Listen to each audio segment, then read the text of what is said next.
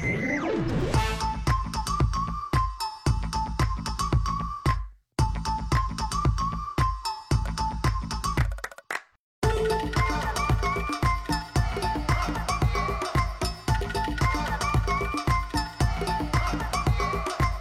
大家好，欢迎收听新一期的《废话连篇》，我是肥姐。我是惠子，今天我们更新的时间是一月一号，元旦当天哦。在这个节日的时刻呢，我们要先祝我们所有的听众朋友和家人们新年快乐。新年快乐哟！时间既然已经来到了二零二四年，那说明二零二三年已经画上了圆满的句号。所以说，在这个前后一两个礼拜当中，大家应该能看到很多创作者朋友们都在为自己的二零二三年做一些盘点呐、或者回顾总结呀。其实还有很多朋友个人也会在自己的社交媒体上面去做一些自己的总结。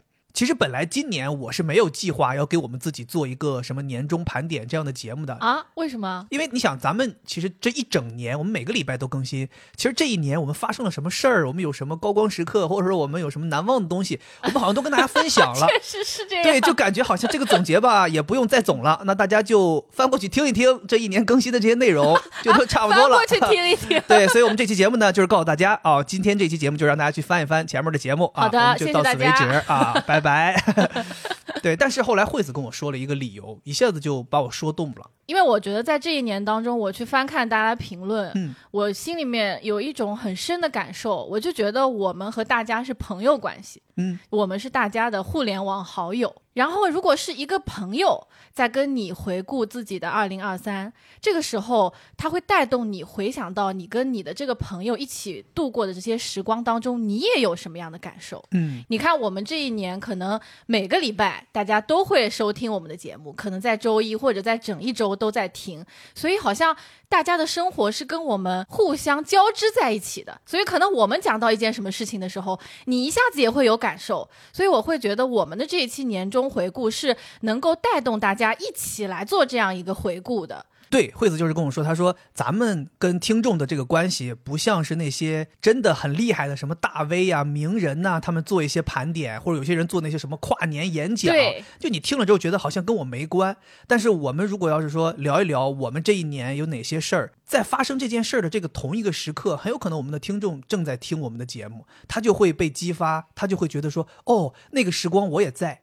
然后他就会回想起这一年他发生了什么，有什么难忘的，他也可以跟着来一起盘点。对，对，所以我们才想说，OK，既然是这个原因，那我们就很希望做这样一期节目，也希望在这个节目当中，大家能够跟着我们一起来回忆回忆、总结总结自己的二零二三年。其实说到总结这个事儿吧，其实很多人可能到了这个年关时刻，都喜欢回忆回忆自己这一年的高光时刻呀，有哪些成功的点呐，或者说哪些收获和成长呀。但是我会发现，好像很少有人会去聊遗憾，或者说，即便大家会聊，也聊的比较少。嗯，因为大家总觉得说遗憾这个东西，它是一个未完成的，听起来感觉有点丧气。嗯，对，但是呢，我和惠子我们两个人聊了聊之后，发现其实遗憾这个东西它也是有力量的。我们此时此刻的遗憾，它有可能可以成为未来的新的希望。我们二零二三年未达成的一些东西，或许可以成为我们二零二四年新的目标。是如果你这么去想的话，你就能感觉到遗憾它其实也是有价值，也是有力量的。对，而且我觉得，你看哦，很多人他不愿意把遗憾放到台面上来讲。那如果遗憾不说出来，他可能永远都是一个遗憾，搁置在那儿。但如果我们说出来的话，我觉得首先就是勇敢，嗯，我们敢于说出自己的遗憾。第二就是和解。就我能说出来了，可能我就并没有觉得他会怎么样了。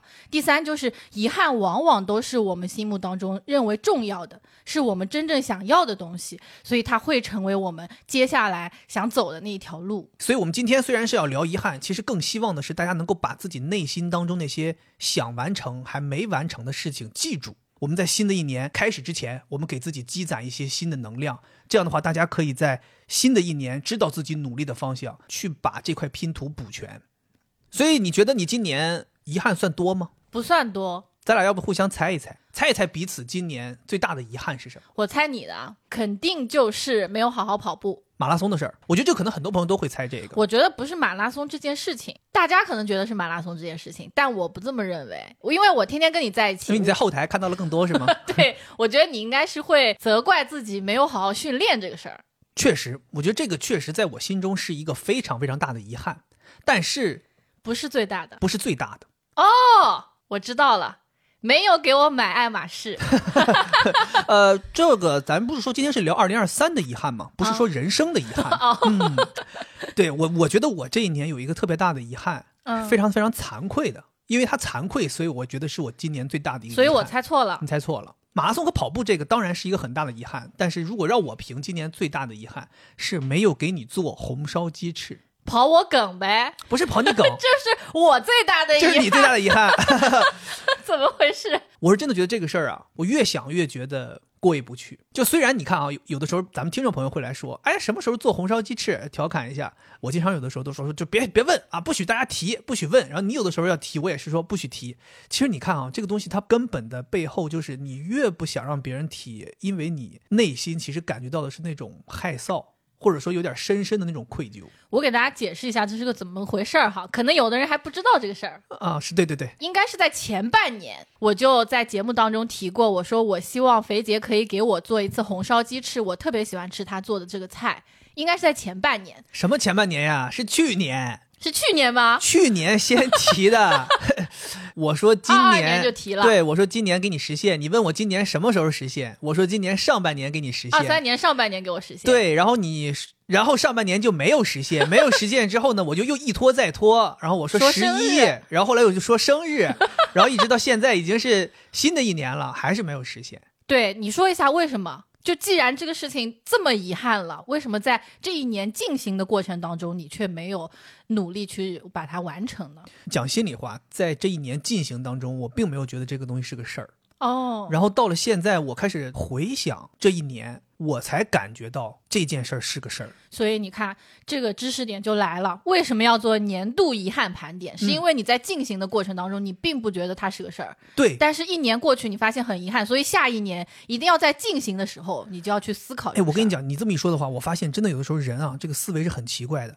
二零二三年，哪怕就剩最后一天，你都依然觉得这是二零二三年。这些事儿没完成，我也在二零二三年里头，就这一天跨过来，一月一号，你再回头一想，我的天，那是我二零二三年的计划哦，没完成。哇塞，真的就是这样，我的心情就是这样，我就站在家里头，就这一想，这一天一过，我立马就觉得说，哎呦，这个事儿答应了一年呢，三百六十五天，你都没抽出一天给他做这个红烧鸡翅，对呀、有这么忙吗？其实没有，对不对？所以我就说呀，这才是让我内心当中感觉到愧疚的，就是你真的拿不出时间吗？你真的这么忙吗？你真的就不能做吗？其实都不是，我个人感觉其实就是有点儿没重视。而且我因为这个事情也是我最大的遗憾嘛，我是觉得责怪自己没有在强制执行这个，我觉得我太温柔，太没有去强迫你了。不至于吧？你准备拿刀架着我做红烧鸡翅吗？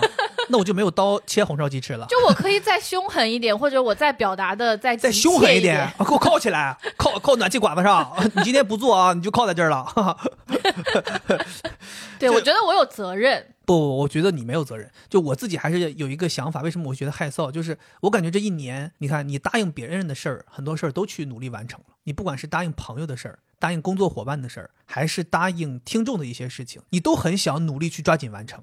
但是偏偏自己老婆已经说了这么多次的一件事儿，而且这么简单，对你就没完成。这个事儿其实是我在回忆我这一年遗憾的时候，越回忆越痛心，越回忆越让我觉得难受和害臊的，所以我才认为这是我今年最大的遗憾。朋友们，这个人我们在策划的时候，他告诉我说：“你可千万不要说红烧鸡翅这个事儿哦。”我当时还挺生气，我说这还不能说，原来是他自己要来谢罪。不是，我是真的，一开始我是不想提的，我也不想让你提，因为我是觉得这个事儿如果一提，一定是一时激起千层浪，就是我会被听众朋友们就是深深的指责。但是正是因为我意识到了我不让你提，我为什么不让你提？就是因为其实这是我内心当中非常大的遗憾，就是你不希望别人老去提你有这么个遗憾，你知道吗？就是这个遗憾太刺痛我了。这个遗憾给我内心当中的教训，不仅仅是说我没做这个事儿，而是为什么别的事儿都做了，但是这个没做，嗯，这是让我觉得不应该的。所以朋友们，二零二四年新的一年，为你爱的人多做一些他的想要你做的小事儿。对，这是非常重要的。而且我还有一个害臊的点，就是这件事儿越在我心中不重要，但是它在你心中很重要，这个反差就更能让我难受。行，那就别说废话了，别说废话了，别说废话了我我。就想说，二零二来，四年咱们就这样，咱们现在就把节目停掉啊！我们现在立刻就是起锅烧油啊！咱们红烧鸡翅。不不，哎你别开玩笑，我说的是二零二四年，你什么时候可以实现这个事儿？我准备元旦假期就给你实现了。元旦假期就实现了，元旦假期就实现了。一月一号，因为我大概率播出为，当天，是不是播出当天必须得拍照发送？因为我你看大概率到现在还不说，是承诺还不承诺？承诺，呃承承承诺，承诺，啊朋友们，你们现在监督我，这样，我现在就立下一个目标，发送当天红烧鸡翅照片必须安排上，就是做好了吃了，这个人跟红烧鸡翅的合影，啊，我刚想说你不会网上下载一张，如果没有，嗯如果没有，大家监督我，加更一期。啊、不，别别别别别别别，如果没有，我就答应你一个愿望，任何都行。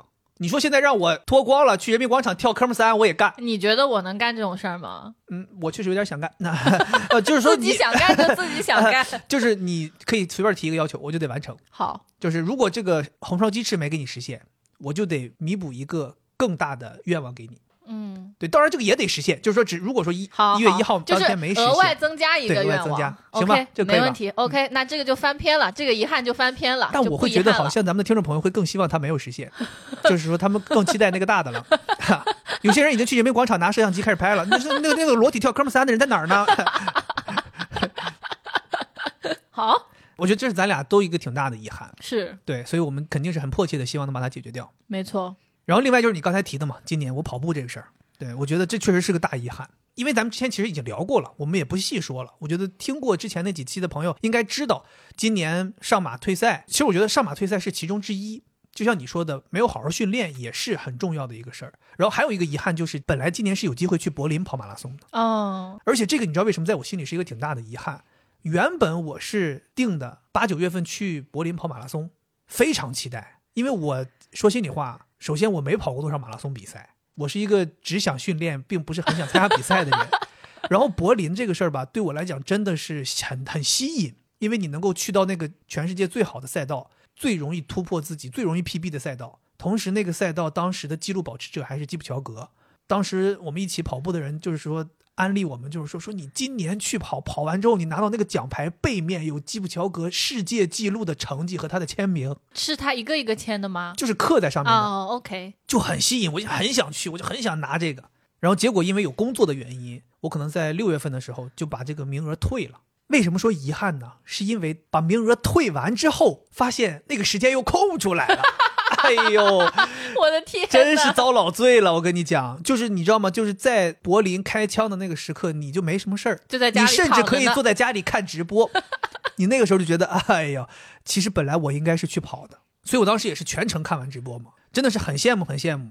其实我们一起跑的有几个人也没去成，但是有几个人去成了，去成那些我们就很羡慕，然后立刻就是看着人家结束了，我们就赶紧发微信问跑怎么样，怎么怎么样，是不是赛道特别好呀？呃，就是你知道，真的那个发自内心的羡慕。呃，对呀、而且是别人的高光时刻成为了你的遗憾，还真是人家的高光时刻这样一个对比下来就更遗憾。对我们那个朋友去跑，还真的是跑了今年很好的一个成绩，嗯然后回来也是跟我们说说，真的很适合出成绩，怎么怎么样。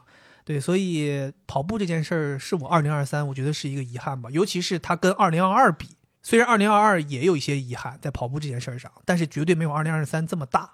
所以我也在上马退赛之后痛定思痛，真的是，我记得退赛当天领完我们的包回到酒店去洗漱，在酒店里我就跟惠子下定决心，我说我从这一刻起就要开始恢复好好训练。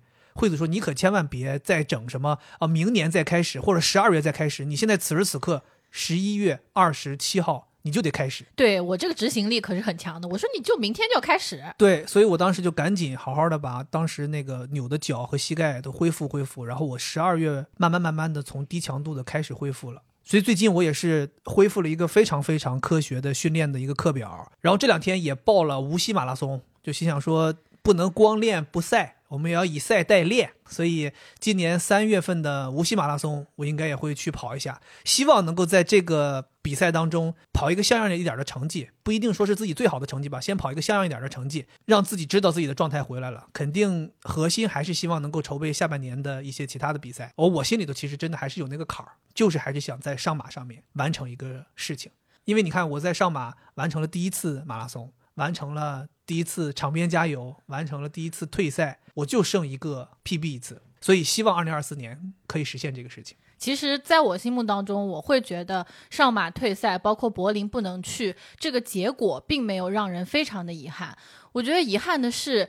你自己没有好好训练这个事儿，我觉得是最遗憾的。对，有的时候你回顾自己过去的一年，其实那个结果并不是那么重要，嗯，而是你参与在这件事情当中，你并没有发挥出你最好的力量，你就会觉得非常的遗憾。如果说你已经极度努力了，但结果还是不好，我觉得这就不叫遗憾，这只能说它就是结果不好。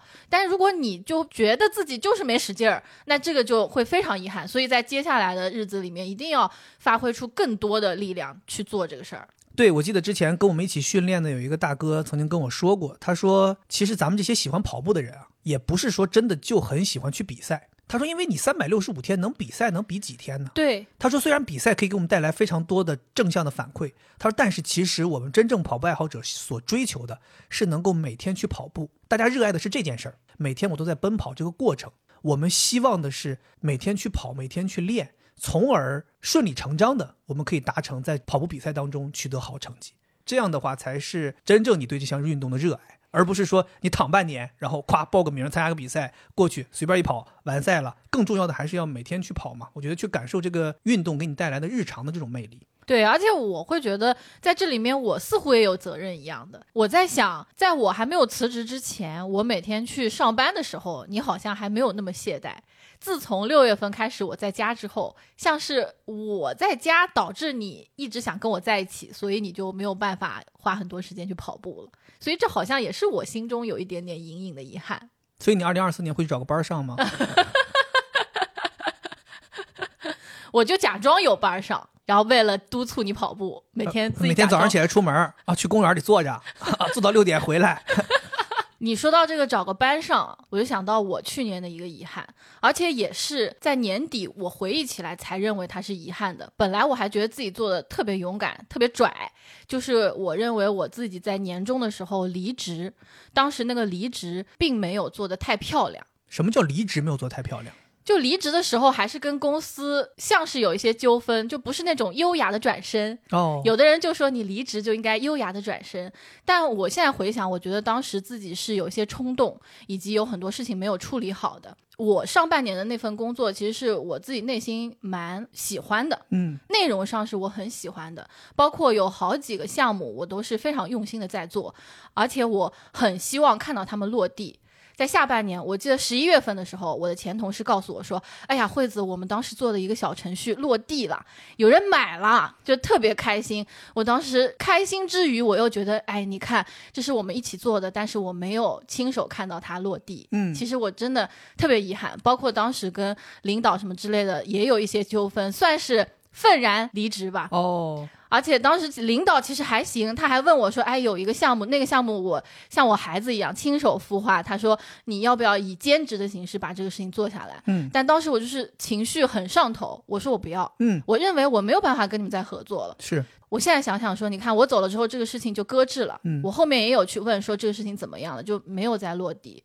现在想想，真的很遗憾，很遗憾。但我很想安慰你，我觉得愤然离职。一定是符合你当下那个情绪所做出的决定的。对，我知道，就虽然这个事儿我很遗憾，但是如果让我再回去，我还是一样的。对对对对对，我觉得愤然离职也是一种优雅的转身。我觉得你现在此时此刻会回忆说，觉得那一个做法有点遗憾，这说明你是一个善良温暖的人。你会觉得说，我是不是可以做得更好？对。但是其实我觉得很多朋友可能都会经历同样的事情，就是在那一个时刻，你就是情绪达到了一个顶点，对你就是要愤然离场。我觉得没有问题。我觉得有的时候大家经常会通过回忆去觉得自己好像有一件事情做得不够好，还能做得更好，然后就给自己增加了一些自责。你不要去自责那个当下，因为那个当下就是那个环境的当下造就了你的决定。你不可能说几年之后你冷静下来了，你去回想说我是不是那个时候可以像今天一样冷静的去做一个决定。所以不能去后悔，不能去自责。那个时刻你做的事情就是符合那个时候的。而且我回想，虽然是遗憾，但我觉得这个决定还是做的非常正确的。嗯，因为我一直都心里面有一团小小的火苗，觉得我想要做自己想做的事情，不想再打工了。但是我总是跟自己说，我得准备好。我得准备好，我才能去投入到我想要的事情当中去。但是实际上你根本就没有办法准备好，你就是需要在你原来的工作中发生一些不愉快的事情，情绪顶上来之后，让你做出一个你现在觉得有点遗憾的或者做的不太好的决定，完了你才能够去迎接那个全新的生活。嗯，有点像是自己推了自己一把，一个不成熟的自己推了那个非常想要成熟的自己一把。嗯，完了之后，你得到了你真正想要的东西。这虽然是遗憾，但还是给我带来了非常多的收获。而且我觉得你这个事儿其实也很能给咱们听众当中有一些朋友一些启发，因为咱们听众经常有一些人会来询问，比如说大家可能也对自己现在已有的工作不满意了，也想要改变自己的状态了，甚至有些人也希望大胆一点创业呀，或者从事自己的自由职业。但是大家很多人都会问，我究竟应该怎么下定决心？我这个时间点合不合适？我是应该今年做决定，还是明年做决定？很多人都想说，我是不是应该计划好，然后去执行这件事儿？其实我们两个人的经历都不是计划好来做这件事的。我们两个人可能在很多年前就已经想过，想要从事自由职业，或者说想要做一些自己喜欢的事情，尤其是我。但是迟迟你都做不了这个决定，跟大家其实心里是一样的，就是你找不到一个很坚定的理由来做这件事儿。因为你本身的工作也挺好的，收入也挺好的，你说你为什么要去抛弃一个稳定的事情，然后去冒险呢？你说服不了自己。但是大家都不要担心，时间会给你答案。你会在某一刻，比如像惠子说：“我突然有一刻就想愤然离场。好生气。”对，其实我当年决定从事自由职业之前，也是情绪顶到一个位置，你就是觉得待不下去了。那一刻其实就是老天给你的一个指示，或者说就像惠子说的，就是那个不成熟的自己推了成熟的自己一把，然后你就做出了一个决定。所以大家不要担心说你找不到一个合适的时间，当合适的时间到了，你自然就知道了。所以大家如果内心有任何的想法，不要浇灭这个火苗，让它继续燃烧，让它保持温度。等到那个合适的时机到了之后，自然而然的氧气一进来，它就爆发了，你就可以燃起熊熊大火，去做自己想做的事情。我觉得这个也可以回答很多朋友，可能他们的遗憾是，二零二三年我没有找到合适的工作，嗯或者我没有做出决定离开我现在这个 B 班儿。但我觉得刚才你说的那一段话，就是可以回答他们这个遗憾，就没有关系。可能你的这个契机在新的一年，或者新的一年的下一年，大家不要觉得特别特别的遗憾，只要这一团火苗不灭就行。嗯，然后你刚才说到你们这个未完成的事情，有一些什么自己做的项目没有落地啊什么的。对对，你这个事儿其实激发了我，让我想到我今年有一件事儿，嗯也是我的一个遗憾。嗯。虽然是一件很小的事儿，就是玩塞尔达。可能很多朋友都玩塞知道，尔达怎么遗憾了？我看你这玩的这这开心的。哎，就是这个事儿。你看我玩塞尔达，我也玩了，哇，我也玩了四五个月，四个多月肯定有了。但是我就回想，你说我最后这个游戏玩完了吗？没有，非常可笑吧？是不是非常可笑？没有没有，我玩了对四个多月，我最后没有见到这个大魔王。大魔王，你来找我呀！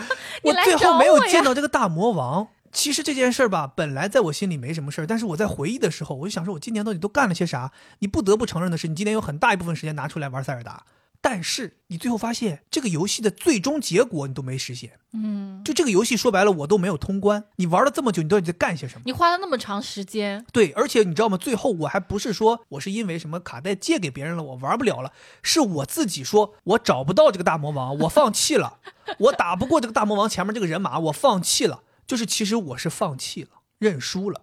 就这个事儿给我的启发就是，你看，其实大家生活里边很多这种事儿，无论是工作还是生活，就感觉好像你看似确实忙了很久，你确实使了很多劲儿，你确实花了很多时间，但最后最重要的这个果子你根本没摘。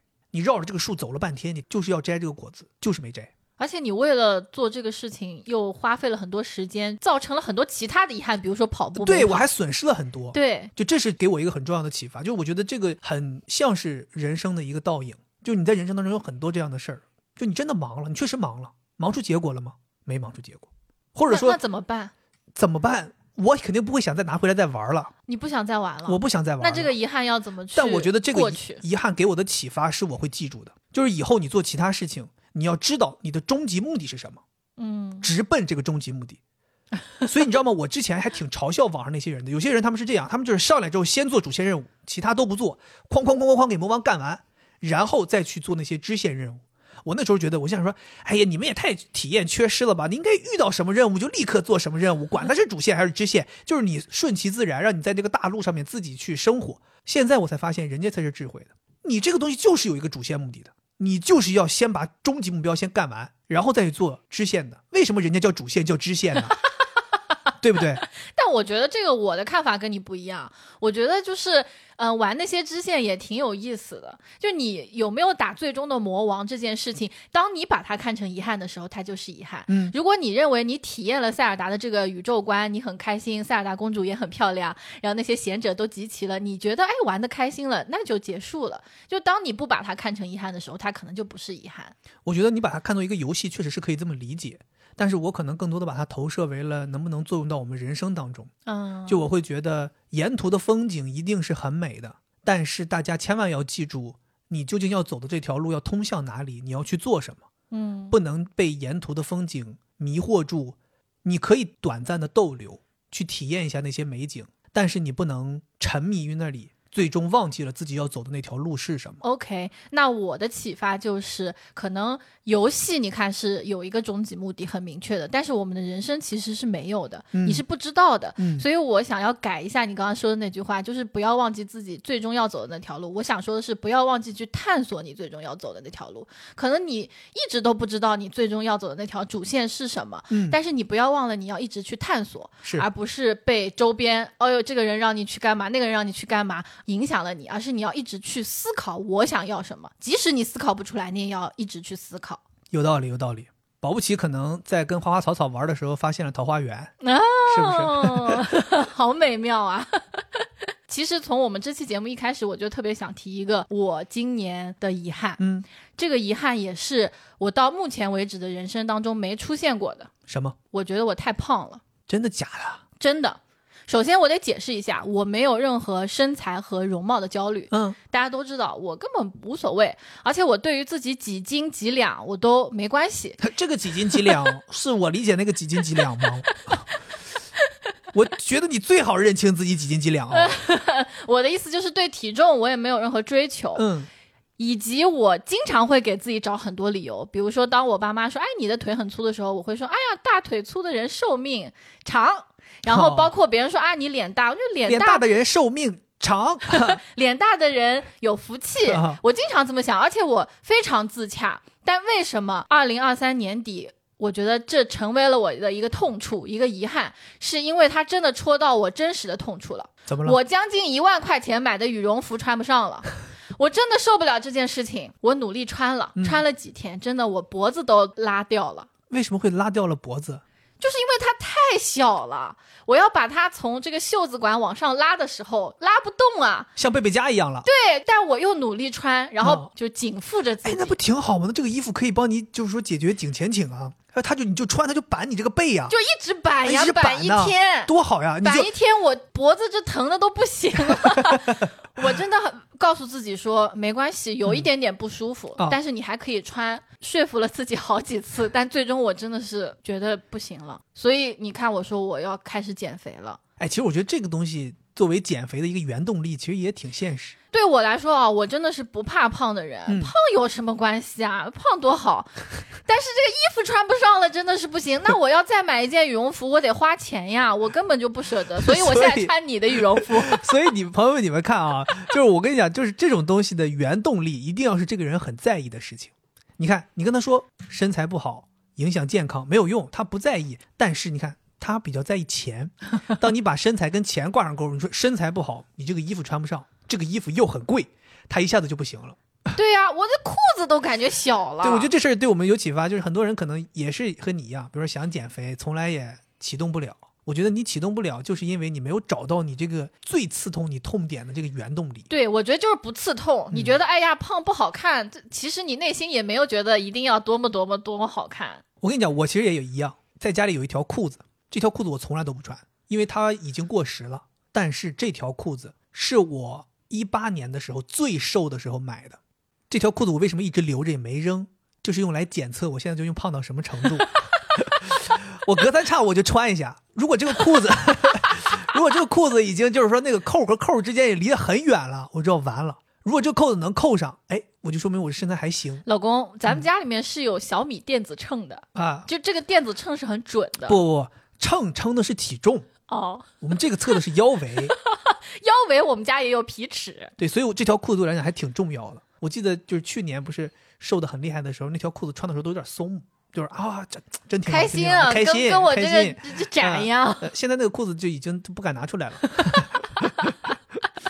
所以我现在还不知道怎么办，就这个遗憾我怎么去把它弥补掉？因为我现在最重要的遗憾其实就是这个羽绒服穿不上了。我希望我还能穿上它。我不是给你出了个主意吗？啊、因为你这个羽绒服其实确实也没穿几次，虽然买的早，但是因为它的使用场景，咱们在上海确实使用场景很少，你可能到现在为止穿了就就是十几二十次。我的意思是你现在就别穿它了，你反正穿着也难受。那我冷啊你，今年就买一件新的，那我舍不得呀。不不不，你你既然需要，你不能硬穿让自己难受，你先买一件新的，那件就放着，等到什么时候你瘦下去了，你再去穿那件。其实这个买衣服这件事情也算是我今年的一个遗憾。怎么了？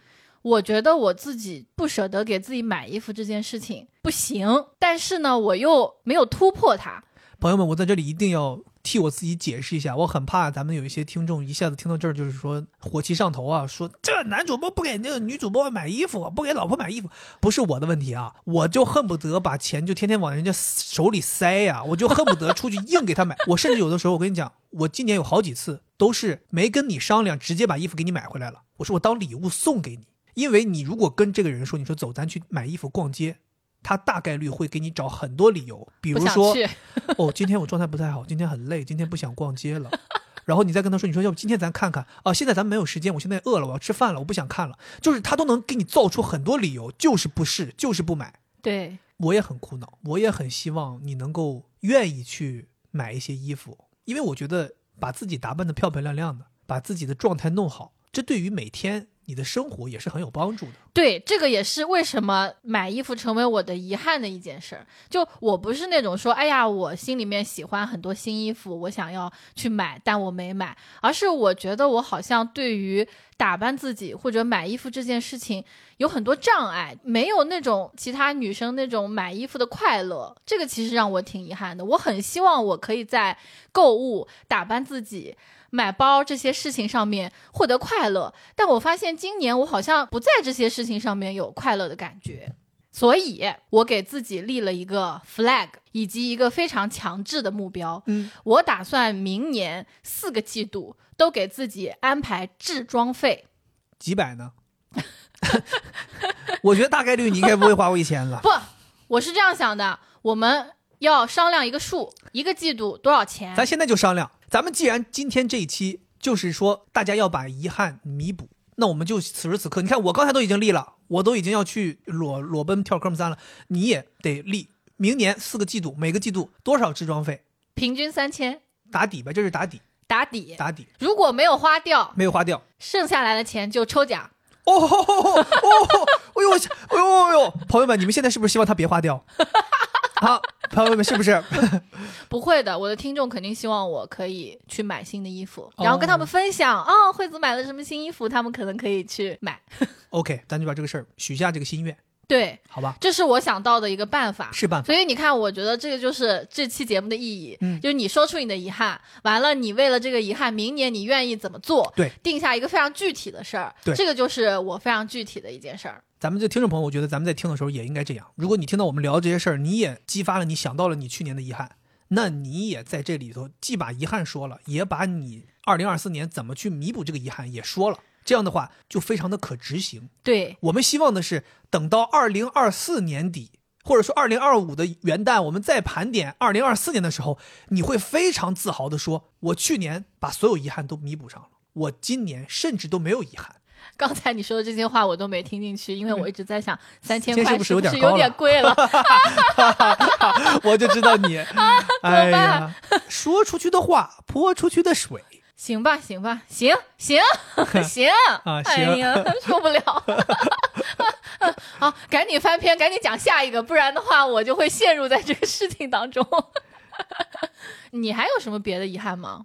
我其实二零二三年还有非常多的遗憾是在内容创作上的遗憾。哦，对，虽然二零二三年，我觉得我们已经很努力的做了很多事情了，但是我自己还是对自己有一些不满意的。嗯比如说，我自己觉得我去年视频拍的非常的让我不满意，哦，怎么是质量不满意还是数量不满意数量不满意。啊？其实我二零二二年的时候，好像做了七八个专题的视频，哦，然后那个时候状态觉得非常好。我当时想说，二零二三年我要延续这件事情，我甚至要做得更好。事实，二零二三年上半年我也做得很好，四个月我可能就做了五个视频，哇哦，鼓掌，结果下半年一个也没做，拉稀了。下半年一个都没做。你这么说，我总会联想到我自己，是不嗯是因为我回家了，然后你要花更多的时间陪我？不不不我觉得不能说是因为你的问题，这肯定是我的问题。就即便是因为你回来了，我放松了，它也一定是我的问题，不是你的问题。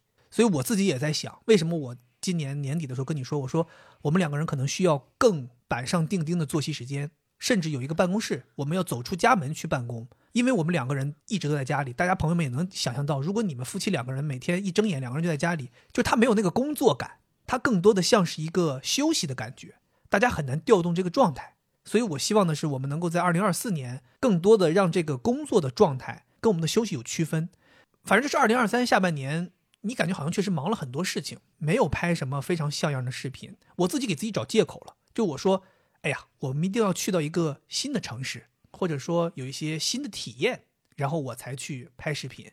如果我单纯是因为工作出差，你感觉好像没什么必要记录，或者说像我们前一段时间去成都，我觉得成都我都来过了，那我也没有必要再去记录，没有必要做什么 vlog 这种东西。但是呢，其实我后来自己静下心来想一想，就这个感觉更像是一个创作者的偏执。对，这是我跟你之间巨大的区别。对，其实你也给我很多启发。大家在看我们两个人拍的视频，能感觉到，就我必须得是那种，我今天得是非常完整的，我得从头到尾，我得有切入，我得有什么转场，我得有什么结尾，我都得设计的很好。包括我咱们上次去成都那个视频，出发之前我可能都连脚本都写个八成，对，有脚本然后同志们。在整。但是呢，惠子她的这种创作风格，其实让我很羡慕。哎，我这就就叫创作风格了，我就随便拍个视频。有的时候虽然观众们会跟你说你拍什么我们都喜欢，但你知道作为创作者有这个偏执之后，你很难过这个坎儿。我是相信我的观众喜欢我任何的。对呀、所以说嘛，其实我觉得更新更重要。对，就是你作为一个内容创作者，不是说你十年磨一剑做一个东西，因为你十年磨一剑那个剑也不是什么好剑，对吧？不是大师之见。对你不可能说我十年磨一剑，然后哎我这个 vlog 拿奥斯卡了，奥斯卡最佳 vlog，对不对？你也不可能。那你倒不如多更新一些，这样的话大家能够多看到。哎呀，你说的这个真的太启发我了。我就觉得很多人会有这种遗憾，就是因为内心的那种完美主义或者说偏执，觉得我必须得出一个特别好的，对所以你才没有完成那件你想做的事情。包括我们有很多听众朋友们在听完我们的播客之后，会经常有的人来私信我们说：“哎，我也想做播客，请问我们要用什么样的软件剪辑？我们要用什么样的器材录制？我们要买什么样的麦克风？”甚至有些人会问到很多什么你的这个录音场地要怎么弄？我一般都会给大家一个答复：什么都不要想，如果你想做，立刻打开手机，语音备忘录就可以录，先录，录完之后先听一听。有很多人在录的这一步就觉得自己不合适了，也有很多人录完之后剪的时候发现自己不合适了。你如果要是在这些都没有发现的情况下，就花了很多钱购置了很多设备，学了很多知识，最后这不是浪费时间、浪费精力、浪费金钱吗？所以我是觉得很多事情是你得做，你不一定说我得非常完善的做，筹备细致了再做，你就先做。所以我就很希望说，我在二零二四年能够像你一样松弛的去记录一些东西。其实我自己也清楚，真正好的内容其实是从大量的素材采集的当中去摘取的，而不是带着脚本去拍的分镜。因为毕竟我们不是在拍电影，专业的不是专业的，所以我们这种记录生活要真的去名正言顺的像是记录生活。对，而且我会觉得我这种随手一拍、随手一剪就更加生活化。可能我们的观众看了之后就觉得，哎，这个人真的很像我朋友。嗯，听众朋友也好，或者说在微博上面关注我视频的这些观众朋友们也好，也希望能给大家一些鼓励。就是如果你在新的一年也希望记录生活，也希望能够尝试一些新形式的内容创作，不管是短视频，不管是音频，不管是长视频，还是说你想要写一些文字记录，我觉得大家都应该先执行起来。对，对，因为有很多朋友，比如说也喜欢看惠子的日记，也说我也想要写日记，有些人就迟迟执行不起来，或者说不知道写什么。我们之前也跟大家说了，其实就是很简单，你怎么想的你就怎么做。对，而且我这里特别想鼓励一下跟着我一起写日记的朋友，可能有的人开始了，没坚持下来，可能成为了你二三年的遗憾，没关系的。你们不用像我一样说每天都写，你可能每周写一次，或者你断掉了又重新开始，这都没有问题。不要把它当做说，哎呀，自己没有像惠子一样坚持下来。除了视频这个事儿，我觉得是我的一个遗憾之外，其实还有很多内容创作上的遗憾。比如说，我觉得直播这件事儿，我也很怠慢大家。其实，二零二一年、二零二二年，我都做了很多直播。很多朋友会在二零二三年的时候经常提起，说：“哎呀，好怀念那个时候直播很多的时候呀。”那个时候，我给大家做过好物推荐，做过唱歌直播，做过世界杯解说，对，然后还有聊天啊，很多很多是直播。包括即便在疫情期间，我们也会跟大家说，通过电话大家连连线，然后看一看大家的状态什么的，就真的很像是这种朋友会定期大家搞个视频通话这种感觉。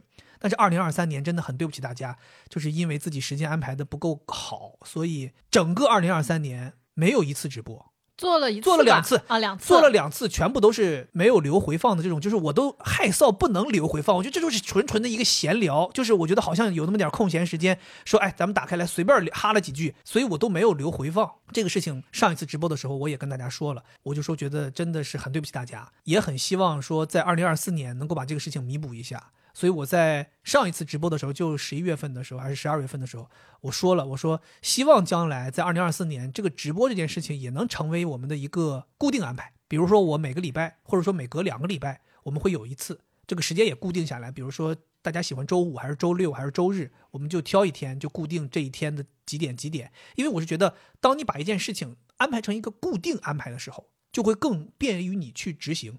那你这么说的话，有点像是播客加更了嘛？而且还是视频化的。对，我们就是说用这种方式嘛，对吧？因为之前惠子也跟我说，他说，比如说我之前说我说跑步这个事儿，或者说你跑步这个事儿，你就得当成工作的一部分，很多事情都一样的，包括我们休息，其实你也要把它死死的安在你的日程安排上。因为像我们这种职业，如果你不去死死的安排自己休息，你可以一天二十四小时，一年三百六十五天都处于一个工作状态。因为你脑子可以一直在转，一直在想事情，但是你必须要强制自己休息。同样的，我们也要强制自己去跑步训练，强制自己。固定的时间去跟大家直播，强制自己去拍视频去做内容，我觉得这些事情都应该定成二零二四年的 KPI。你只有更明确的定了可量化的目标，你才可以执行和完成。你刚刚说这些，让我觉得有点像是二零二四画饼场面，不是画饼，我觉得不是画饼。哎，我很担心，因为确实我二零二二年也下过这种承诺，二零二三年确实没执行。当你失信于人的时候，你就很难再建立起这种信任，你知道吗？但我觉得没关系，我是觉得是这样，因为你看啊，现在二零二四年才刚刚开始，咱并不知道二零二四年会发生什么事情。那也许真的不一定能够像你承诺的一样去完成。包括大家在定二零二四目标的时候，很有可能你也不是所有目标都能完成的。大家不要去害怕定目标，嗯，没关系，可能那你定了目标，那到时候就成二零二四的遗憾也没事儿，二五再去完成嘛。人生很长的，呃，当然我不希望再一次的说出来这个话之后不去执行，所以我觉得肯定是希望能够努力去执行的，即便有变数，我也希望能够在变数的情况下尽力而为。对，尽力而为这个词特别好，我觉得就是尽力而为。其实你说视频和直播这个事儿吧，没做起来，其实还有一个原因，就是我不是说找借口啊，我只是说也还有一个原因，你说长得不够帅。咱们这个播客不是有一个每个月的闲聊吗？所以有的时候，经常有的时候，比如说咱去体验一些事情或者干嘛，我经常有时候会想，值不值得用视频去记录呢？好像不值得。但是你说值不值得在每个月分享里面跟大家聊呢？好像挺值得的。就是你能感觉到这个内容它的品质啊，它就刚好介于这种可以在播客里跟大家用语言去介绍，但是它没有达到用视频去记录这个水平。所以好多事情我就拿到。播客里面去跟大家分享，嗯，这就直接导致了视频产量的大大缩减。但你知道有很多听众和观众嘛，他们会特别喜欢，就是你在播客里面讲一遍，然后又有视频可以看，对他们就会有一种，哎，我有双重体验，因为肯定是完全不同的那种感受嘛。说到这个月度闲聊这个事儿，其实我还是需要在这个年关的时刻感谢一下惠子啊，怎么了？这有可能咱们的听众朋友们不知道，这个月度闲聊。在今年五月份左右的时候，差点就停掉了，就没有了。当时我们两个人发生了一次很激烈的争论，就是当时我是认为这个内容没什么价值，不要做了。我当时想说，我说这东西分享点吃喝玩乐、电视剧，好像对大家也没有什么有价值的东西啊，大家也拿不走，也学不会什么的。我说要怎么不吃饭学不会吗不？是我的意思，就是你看，包括咱们推荐很多餐厅，可在能是上海海的嘛，那对，这个确实挺遗憾。咱们的听众又遍布全国各地，你说大家是不是真的能体验到呢？我总觉得好像作用不大。我说那索性要不我们别做了，我们倒不如做一些这种有专题性的、有主题的，能够给大家带走一些东西的、有力量的东西。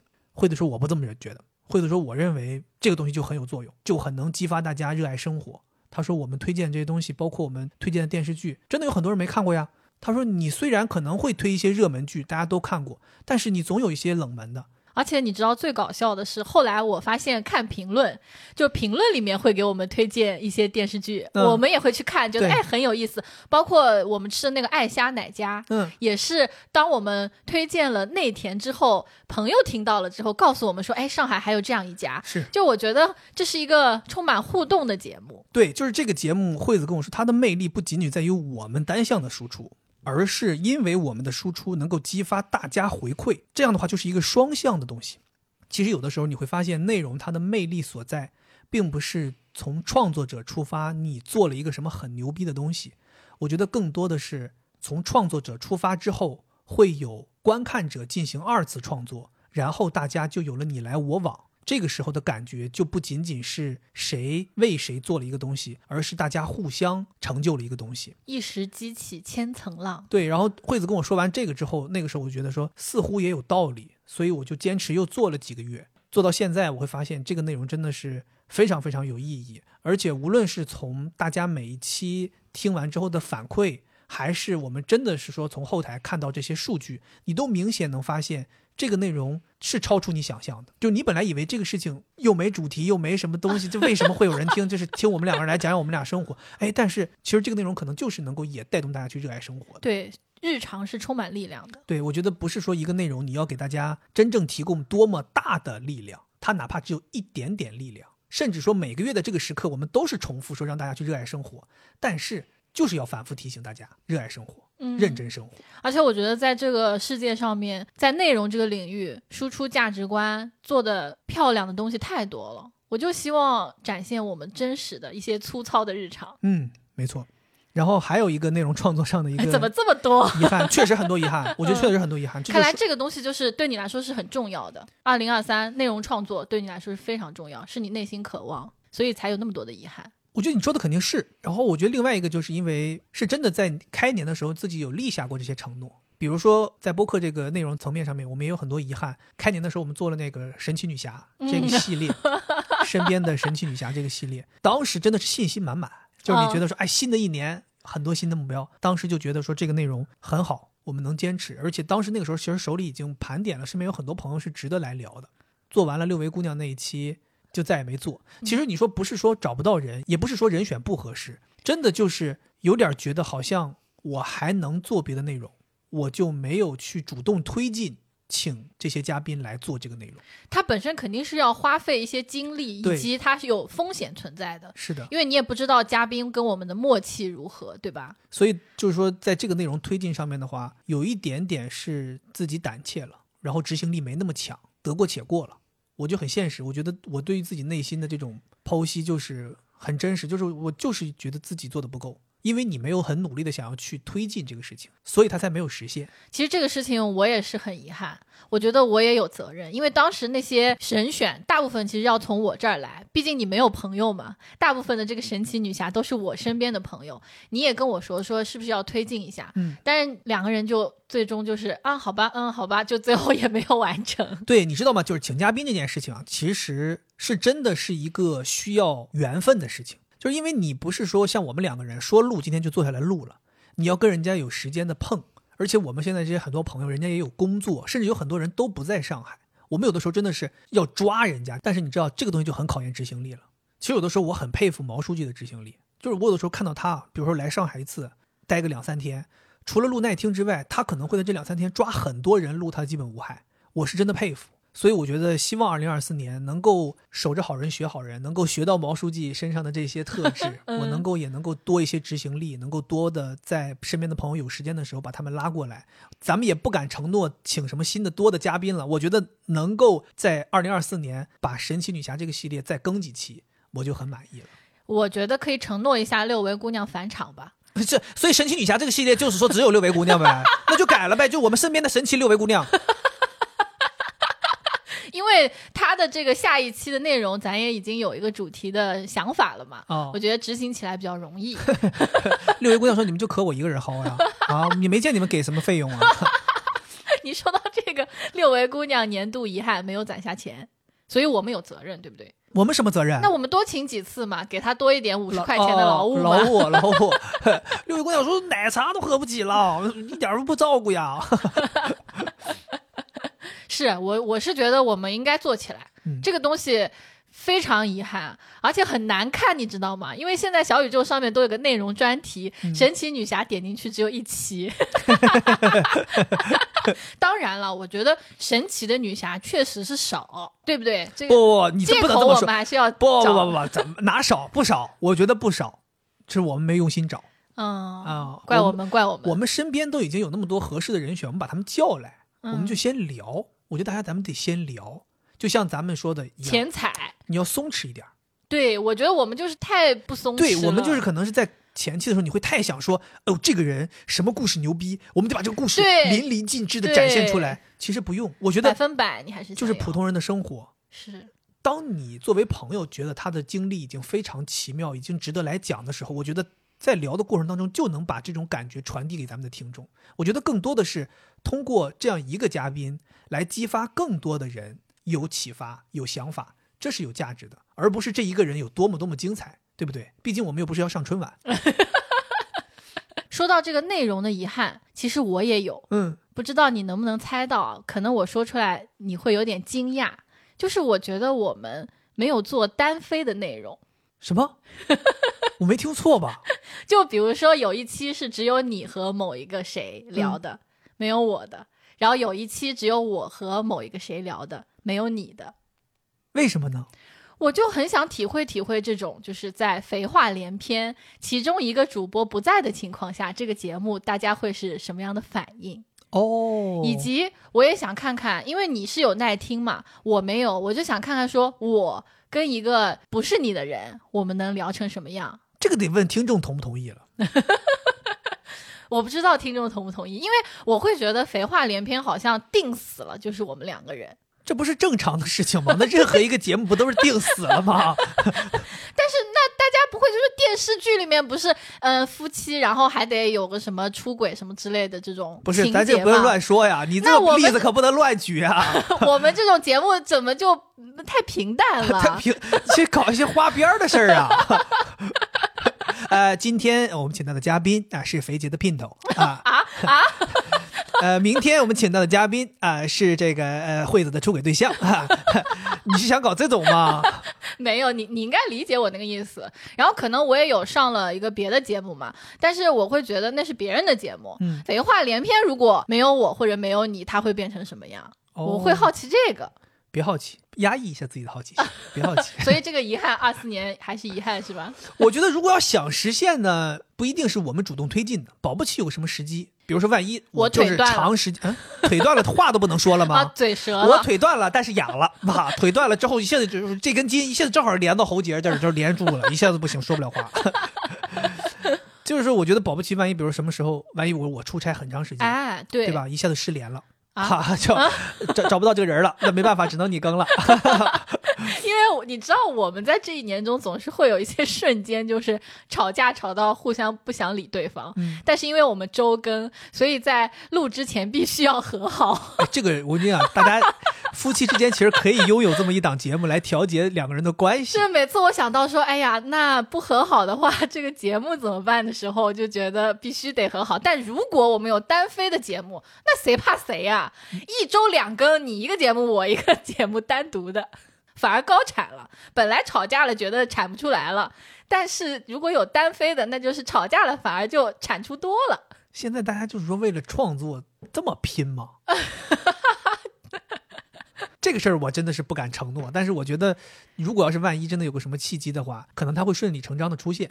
嗯。大家不要期待啊！不要期待，不要期待。除了这个之外，我还有一个内容上的遗憾，就是我觉得我的这个微博也好，包括我们播客也好，我认为我们商务的内容做的有点少。这不是好事儿吗？对你觉得是好事儿，但是我反复思考了一下，是我觉得我不够勇敢，因为本来我们俩其实有一点点分工，就是说你主攻内容，我可能会去多对接一些这种商务啊之类的。我是觉得能够愿意来投放播客，包括投放我微博的，都是非常好的品牌。就是他们愿意在播客现在还没有那么红火的时候，他们就愿意在这个方面花钱。我觉得大家很有眼光。但是我呢，因为没有做过这方面的事情，没有经验。包括我也很担心，说，哎呀，我们如果没有做好的话，会伤害到我们的听众，因为听众永远是我们第一位的。所以我觉得自己有点踌躇不前，没有太好的、太努力的去推动这件事情。这个事情在我心里真的不是遗憾。嗯，甚至我会觉得我们今年没有接什么商务这件事情，是我今年特别满意的一个地方。哦，之前跟毛书记录节目的时候，他有问过我一个问题，就录他基本无害的那一期年终总结的时候，他有问过，他说：“哎，大家今年最成功的一笔投资是什么？”其实咱们今年也没什么钱，也没有什么投资。我自己就说：“我说我觉得最大的一笔投资就是我拒掉了《肥话连篇》可能百分之九十九的商务。”就是我觉得这些可能原本是可以挣钱的事情，我没挣，我就姑且把它当成是一个投资了。是因为我觉得不让商务过多的介入，是我们能够保持自己产出我们自己想产出的内容的一个前提。对，这个当然是我们最重要的一个原因了。但我在反思，我自己会觉得，我好像把肥话连篇当做了一个我们的自留地。就是我会觉得他好像就是我们两个的东西，他就像一个孩子一样，就他还小，我不想他出去接客，就我会有这种感觉，所以我在想说，我是不是有点在阻碍他的成长？就像小孩长大了，他要出去做一些事儿了，然后我作为父母不够勇敢，我不让他去做，就像我爸以前。我想要去打工，去麦当劳赚钱。他说你不要去，就我会有这种感觉。我我害怕是不是因为我们两个人的原因影响了肥话连篇长大？哦，因为他要去接商务，这个其实是一个节目很重要的一步嘛，嗯，对吧？所以我有这样一个反思。我很能理解，我觉得你说的也很有道理。我觉得找我们合作的很多品牌都是非常好的品牌。对，我觉得我们之所以选择没有合作，核心的原因还是我们两个人自己。尤其是我吧，我自己可能更希望的就是在创作这件事情上面能够更自由、更有掌控感一些。还是回归到那个话，就是时间还没有给我们答案，就可能就在这个时间，我们就是这个想法，我们就是希望能够更独立、更自主的去产出内容。或许时间越来越长之后，我们的想法也会改变。当然，我也很认可，就是如果一个节目或者一个内容，它能够既有商务的出现，但同时又依然能够维持独立产出的高品质。这是很厉害的一件事情。换句话说，我是认为我现在的能力还没有达到可以做这样的事情，所以我选择不让这样的东西出现来干扰我们产出的品质。所以我认为，在接下来的时间里，肯定是要更强大自己，让自己可以实现，即便我们这期节目有商务的出现，但依然在听众的耳朵当中。你不会觉得有变形，你不会觉得我们受到了影响，你不会觉得我们的内容主张被品牌牵着走。我觉得，如果我们能够实现这样的一天，那我当然希望能够更多的跟一些品牌去合作，因为合作一方面对于我们的创作是有支持的，另一方面，我其实内心当中更希望的是，我可以通过这些合作。给大家带来一些福利。是的，我也觉得，就我会觉得不接商务是我一个小遗憾，就是觉得我好像没有允许我们的听众接受到我们能够推荐和认可的品牌的一些福利。但我觉得我们今年虽然没有接商务，但是我们完全自主出发给大家推荐的东西也是很多的。对对对对对，那是啊，每月一期闲聊，所以告诉大家，我们这每月一期闲聊推荐的那些东西啊，都不是商务，真的都不是。因为有的人还问呢，说是不是商务？如果是商务，请说。清楚是商务，那一定会说清楚的。而且最搞笑的是，惠子的妈妈就是不相信。他说：“你们不可能。”他说：“你们这绝对是广告，肯定是广告。但是哎，你们这不可能推荐这东西，怎么推荐？我就我们就是喜欢，就是确实是真的。对，所以我觉得我们是真的是发自内心的。我觉得我们将来如果有一天会有商务，我们也是发自内心的。嗯，这个我也希望大家放心。就即便明年、后年、大后年。我们有商务介入了，大家也不用担心说我们会昧着良心说话。嗯，绝对不会。我觉得这件事儿应该我们做不了，因为我们就是做不了，我们宁可不做，我们也做不了。然后内容层面的就遗憾，其实我最后还有一个，尤其是跟你对比之后，更显着我相形见绌了。怎么了？就是我这个社交媒体更新的呀，实在是有点太不合格了。而且你知道吗？我发现我这些事儿我自己都有借口。就是我出去之后老跟人家说，我说哎，我说你们别说我我不是博主，我说我不是博主。经常有人出去问说你到底是个什么身份啊？我一般是个什么？对我一般都想跟人家说，我说我是个播客主播，或者说我说我是个内容创作者，就是我不是博主。我说哪有像我这么更新社交媒体的博主啊？我说我要真的是敢自己称为博主，那我应该就是全宇宙最不合格的博主，真的是不怎么发。我觉得确实不太合格，因为其实关注你微博的人，或者说有些朋友关注小红书的人，人家为什么要关注你？人家不是说关注完了你之后看你就是一年之后还是这个样子嘛，对吧？没有任何变化嘛，最新一期的内容还是他妈 二零二一年的内容嘛，人家肯定希望你能够发一些新的东西嘛。之所以让我觉得遗憾的就是我觉得。对不起，这些关注我的人。我觉得你主要是嫉妒我吧？看我二十几万粉丝，自己才四万五，这么不合理呀？对呀，但是想想又合理，因为你每天都发。肯定会有很多人愿意来关注你，谁会愿意关注一个不发微博的博主呢？但我是很感激你的，因为我好多的素材都是你嘛。啊，可能我没有那么有趣，所以你可能发不了太多我的，但我其实是好多是来自于你这个素材，所以我也很感激你。这个遗憾特别希望能在二零二四年弥补。你这些遗憾，听众都很开心啊，这些遗憾对他们来说都很有好处。对，大家可能有些人也发现了，说哎，好像肥姐好像在。十一月份、十月份往后，好像开始陆陆续续这个每天的微博开始有了，就是或者说至少一个礼拜不会只有一条了。我以前一个礼拜就只有一条，就是什么时候更新播客了，我要发一个，然后就不就啥也不干了。感觉你像是我们的官方微博。对，就我也不看，我也不发，真的很不称职。二零二四年希望能多发一些，就即便没有什么好的内容，就是还是那个话，不要陷入创作者偏执，就是你不要觉得好像这个事情必须得，哎呦九图拍特别漂亮，哎，然后你才发，对不对？或者说什么这个事儿很大啊，什么新的体验不用，就是日常一些碎碎念。对吧？有的时候你可能遇到一个事儿想吐槽了，你就发一发；有的时候可能遇到一个事儿你想夸夸了，你就发一发；或者有的时候你看到一个什么很搞笑的东西，你拍了。其实我跟你讲，朋友们，我不是没记录，我手机里有特别特别多的照片，是我在那一刻拍了照片，很想说点什么，很想发点什么，很想分享的。但是我这个人啊。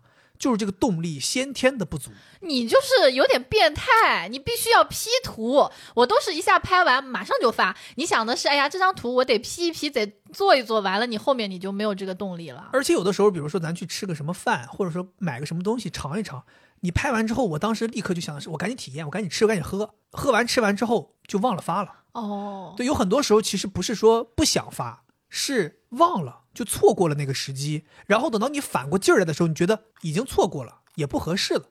比如我给你举个最鲜明的例子，当时咱去那个麦当劳拍照，是不是拍完之后，那个时候其实挺好的，我立刻就发了微博。其实当时我想说，哎，这个照片，这个体验好像很适合小红书这个平台。我想说，我得在小红书上也发一下，然后就借这个机会把小红书稍微经营经营，对不对？当时我是这么想的，但是你看到现在，我也没发。就错过了，对，就错过了，你知道吗？就是人家都关门了，你说你现在去发，别人肯定会说这东西在哪看啊？你说已经关了，你关了你发个屁呀，对吧？就是这种感觉，你知道吗？就是有很多东西你都错过了，这根弦儿就是没绷紧，好多想跟大家分享的东西没分享。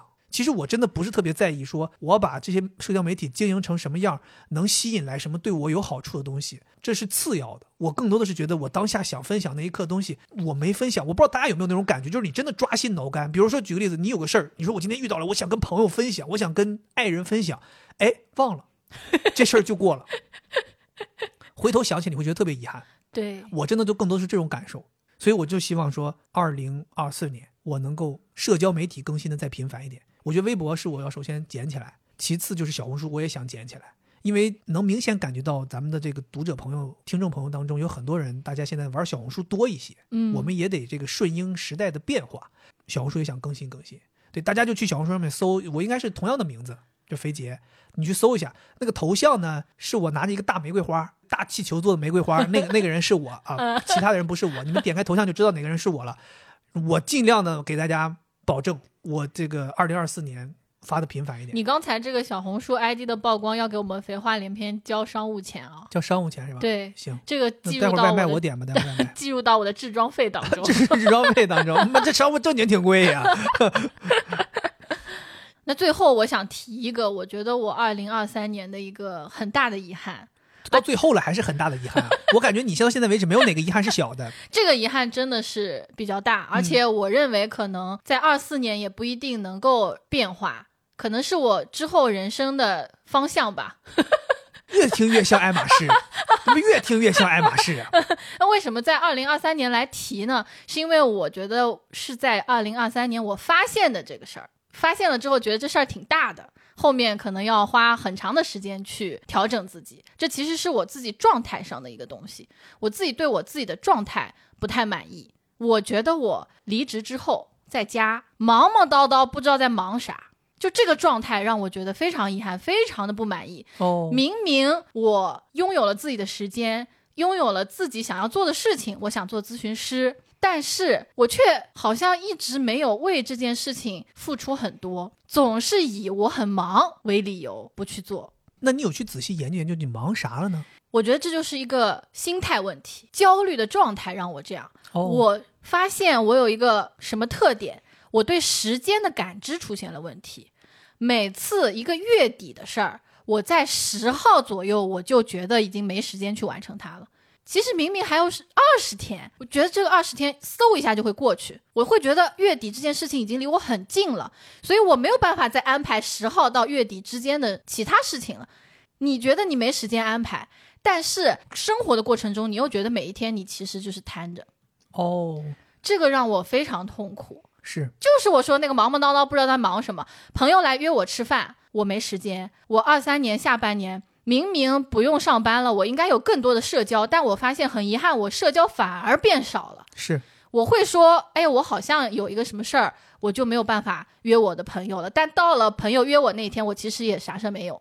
哎，其实你这个事情在咱们做播客的这件事情上面也体现的非常明显，就是咱每个礼拜其实只需要做一期内容，然后我们做这一期内容，其实策划需要花半天，录制需要花半天，剩下的事情都不需要你做了，都是我来做。里外里对你来讲就是一天的工作量，但是这一个礼拜七天，这件事儿在没完成之前，你什么都干不了。对我以为这事儿很很焦虑，就是你从礼拜二开始你就说咱们今天得策划录制吧，啥也没干。礼拜三又说咱们今天得策划录制吧，啥也没干。礼拜四又说咱们今天得策划录制吧，啥也没干。最后到礼拜五不行了，来不及了，努努力把这事儿干了。有的时候你会觉得这件事儿只要没完成，你就什么事儿都插不进来。对，其实明明是可以的。对，然后这也导致了我没有花太多的时间去做咨询师的个人成长，嗯，因为大家都知道咨询师你需要学很多。